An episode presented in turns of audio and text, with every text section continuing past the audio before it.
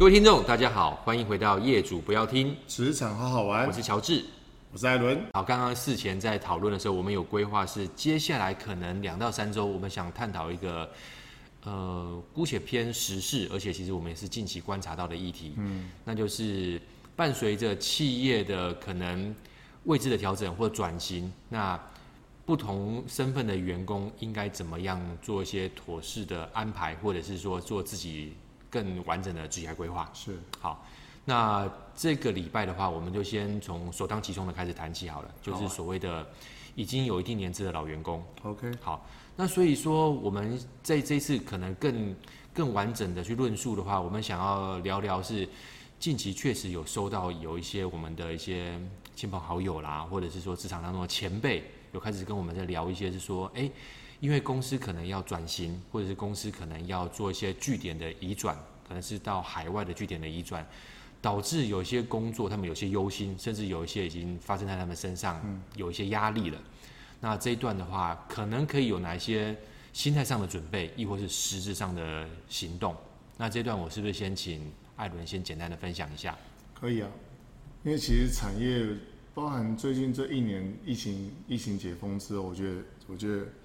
收到一些亲朋好友的这种回馈来的更直接哦。那因为我我自己我们都有在投资投资股票嘛哈。那你看最近有几家公司也是老公司，莫名其妙涨得乱七八糟。比如说像是广达或伟创，基本上他们可能自己内部也没有思考说，员工也没有思考说为什么会突然间公司被探讨呃这么的重视。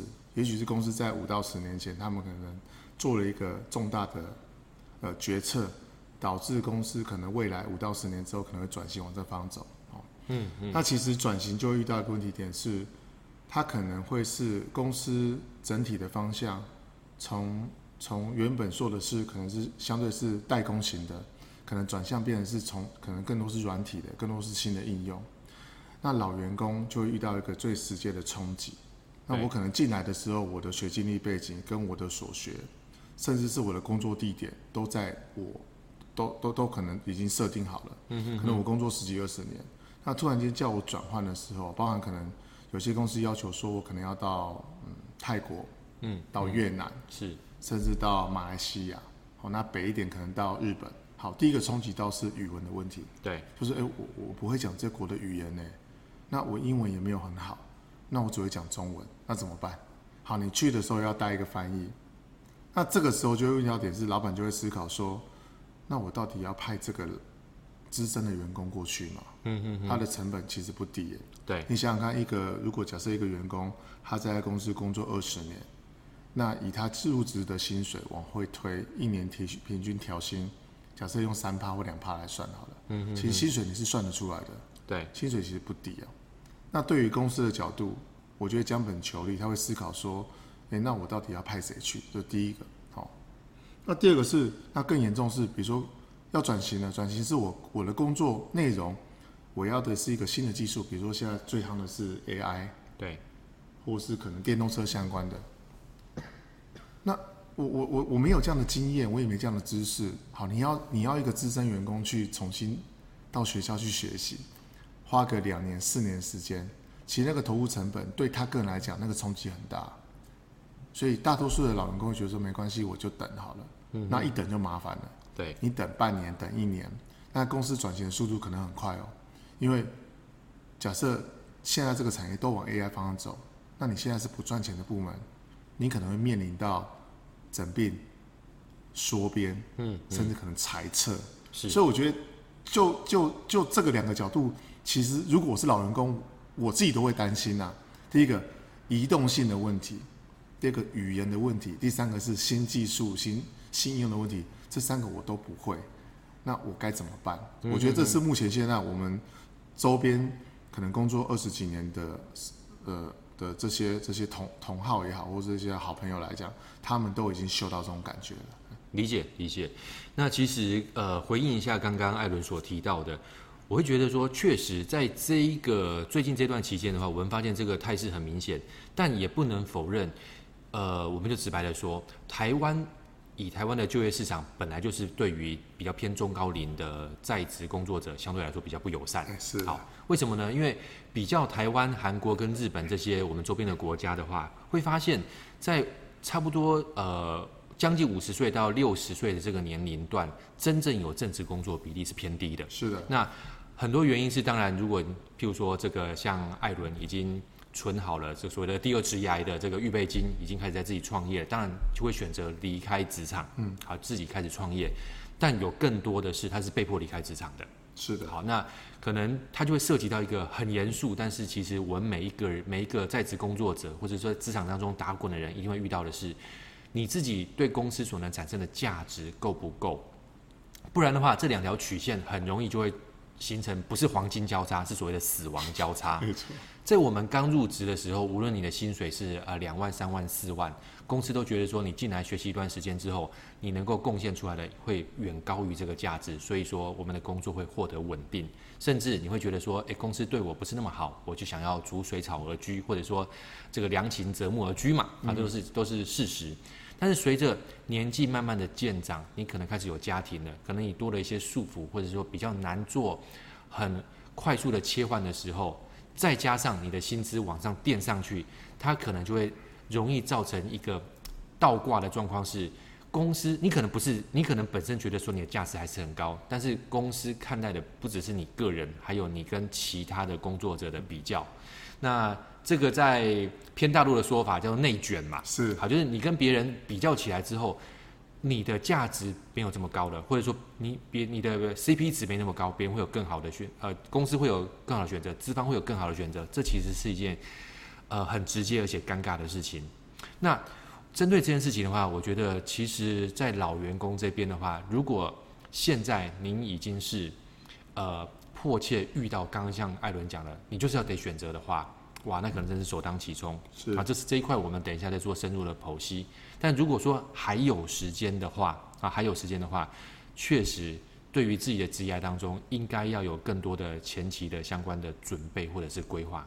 这段艾伦有什么样的建议吗？其实老实说，我对不管对企业主或对老员工或对新员工，甚至是你未来有机会想创业的人的角度来讲，嗯，我会探讨两个点：第一个是生活，第二个是生存。对。什么意思？生活是你当然希望工作跟生活平衡嘛？你可以，呃，用你的劳力去赚取你可支配的所得。那这所得你花的辛苦越多，你的时间投的越多，你可能可以换得的机会成本当然越高。对。但是换过头来，那如果假设它是生存战呢？就说，哎、嗯，我现在我面临着我不做就没有钱。对。好，那我离开之后我就不找不到更好的机会的时候。其实我觉得这这个这个决策速度要够快。嗯哼。比如说你已经嗅到这种感觉，说，哎，我觉得好像大家现在都好像语文很重要嘞。对。那你就当下你你嗅到这感觉的时候，你就要决定说，OK，那我要不要往前走？我又我需不需要去补习？嗯哼。需不需要去去充实这样的基本的职能或是学能也好，让你可以立于。呃，不败之地，我不能说哦都会成功，是至于你你你你保底，你可以说，哎、欸，哦，你这个语文是 OK 的，老板派你去，你可以举手是 OK 的哦。嗯嗯嗯。那第二步的点是你的决策速度，我觉得要快一点，就是说，呃，可能就跟家人讨论清楚，对，那自己也决定好之后，你拖得越久，其实对内心是一个挣扎。包括刚才，呃，乔治有提到说内卷，其实内卷虽然是彼此的内部员工。的互相的竞争，其实那是你跟你自己的内心也会做一些激荡。是，到底我要还是不要？我去了会更好吗？那我留下来，呃，难道不会有转机吗？其实当你心中有这样的定位的时候，摇摆的时候，其实我认为可以多找一些不要跟自己同产业的朋友聊天。嗯嗯，你应该可以重新思考，去换一换，换一个新环境，看看。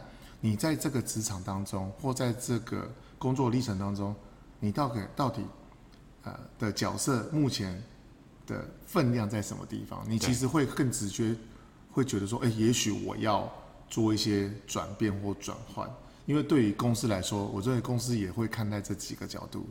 我现在我养着你，我活不活得下去？嗯嗯嗯，我可以养你养多久？是。那如果我我觉得我只能养你半年。那是不是我就当机立断的，啊，就跟你谈清楚说，那班工作到这边，嗯哼，但是我可以多给你半年的薪水。对，那其实对于公司来说也是很伤啊，是因为彼此一起共同打拼，可能十几二十年，嗯哼，不会有人希望去打坏原本的这种关系。对，但是碍于我刚才提到的生存跟生活，那我们站在员工的角度，我看来是，呃，这是工作的机会，呃，让我一个很好的生活，我可以继续往下走，我可以让我的儿女有一个好的教育的环境。嗯，可是对于公司的角度。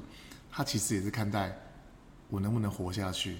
对，我员工这么多，对，我的这供应链这么多，其实我觉得有时候用换位角度的时候，呃，当发生在自己身上的时候，比较能够呃感同身受了。是是，了解。